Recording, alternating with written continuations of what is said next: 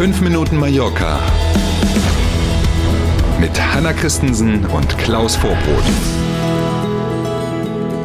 Zum Glück, es ist schon wieder Freitag. Das Wochenende steht vor der Tür. Hier kommen 5 Minuten Mallorca am 7. Oktober. Schönen guten Morgen.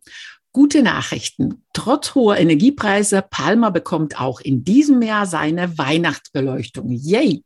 Das Rathaus hat jetzt erste Infos dazu rausgegeben. Demnach soll in diesem Jahr schon am 19. November die Weihnachtsbeleuchtung eingeschaltet äh, werden. Das ist mal satt eine Woche früher als sonst üblicherweise. Mhm. Die Zahl der installierten Lichter soll nicht reduziert werden.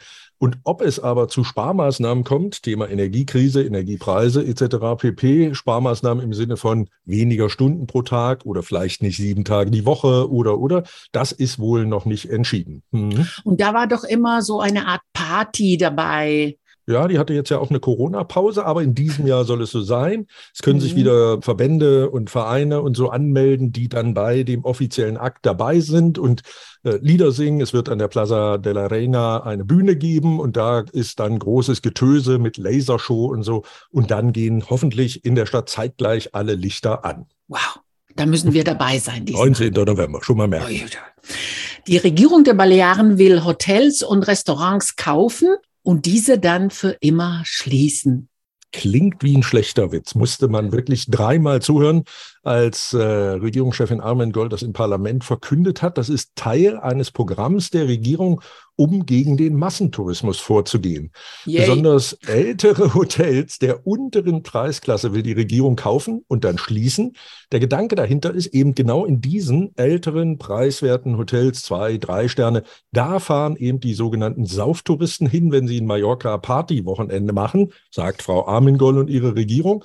Und das mhm. wir jetzt aus, indem wir diese Läden aufkaufen und dann einfach dicht machen. Und dann steht der geneigte Sauftourist eben vor der Option, buche ich jetzt ein teures Hotel oder bleibe ich einfach zu Hause? Frau Armengold mhm. hofft, dass er dann für das Partywochenende zu Hause bleibt. Gucken wir mal, es, ob sowas aufgeht. Also wirklich außergewöhnliche Out-of-the-Box-Strategie, ja, würde ich exakt. sagen. Gilt es äh, nur für Hotels, sowas? Nee, eben nicht. Wenn man die, die Meldung zu dieser Erklärung im Parlament richtig verfolgt, dann geht es auch um Bars und Kneipen, die mhm mhm. nennen wir es beim Namen, an der Playa de Palma besonders durch exzentrische Saufpartys aufgefallen sind. Auch die will man aufkaufen, um sie dann für immer zu schließen.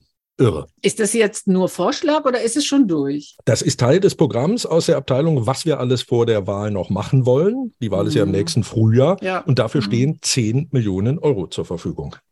Unglaublich. Mhm. Am Sonntag steht in Palma wieder der berühmte Marathon auf dem Plan. Aufgepasst, Klaus. Selbstverständlich. Selbstverständlich. Außer mir, nein, Quatsch. Es gibt mehr als 8000 Anmeldungen inzwischen, aber äh, man kann auch heute, morgen und am Sonntag sogar noch ganz früh sich anmelden. Dann allerdings äh, im Parc de la Mar, also direkt vor Ort. Online geht das dann jetzt nicht mehr. Wie immer kann man wählen, 10 Kilometer, Halbmarathon oder Marathon. Start ist Sonntag früh 8 Uhr. Und dann haben wir nochmal nachgeguckt für Sie die Tagesanmeldungen. Also wenn man dann am Sonntag zum Beispiel sich erst anmelden will äh, oder auch morgen noch, dann kosten die Tagesanmeldungen für den 10 Kilometer Lauf 45 Euro, für den Halbmarathon 70 Euro. Und wenn man den Marathon läuft, 100 Euro und übrigens kassiert wird nur noch in Bar dann bei den Anmeldungen dort am Counter. Und jetzt die spannende Frage, warum ist denn das Laufen? Wenn ich weiterlaufe, muss ich mehr bezahlen. Das habe ich nicht so ganz verstanden. Bei 10 Kilometer kriege ich eine Startnummer, die kostet 45 Euro. Wenn ich aber den Marathon laufe, dann kostet die Startnummer plötzlich 100 Euro. Wer mehr läuft, muss auch mehr zahlen. So ist offenbar das Motto. Es wird bestimmt ein bisschen komplizierter rumzufahren. Jetzt kommt Wie jedes Teil, Jahr. Mhm. Genau, jetzt kommt der Teil für mich, für alle Autofahrer nämlich. genau, Sonntag aufpassen, so ziemlich die ganze Innenstadt ist von Sonntag früh um sieben bis mindestens 14 Uhr komplett dicht. Es gibt ganz viele Zonen, in denen dann auch nicht geparkt werden darf. Also wenn Sie Samstagabend mhm. irgendwo essen gehen und Ihr Auto da lassen, lieber wieder mitnehmen, sonst fährt das wer anders für Sie weg am Sonntag. Mhm. Aufgepasst, aufgepasst.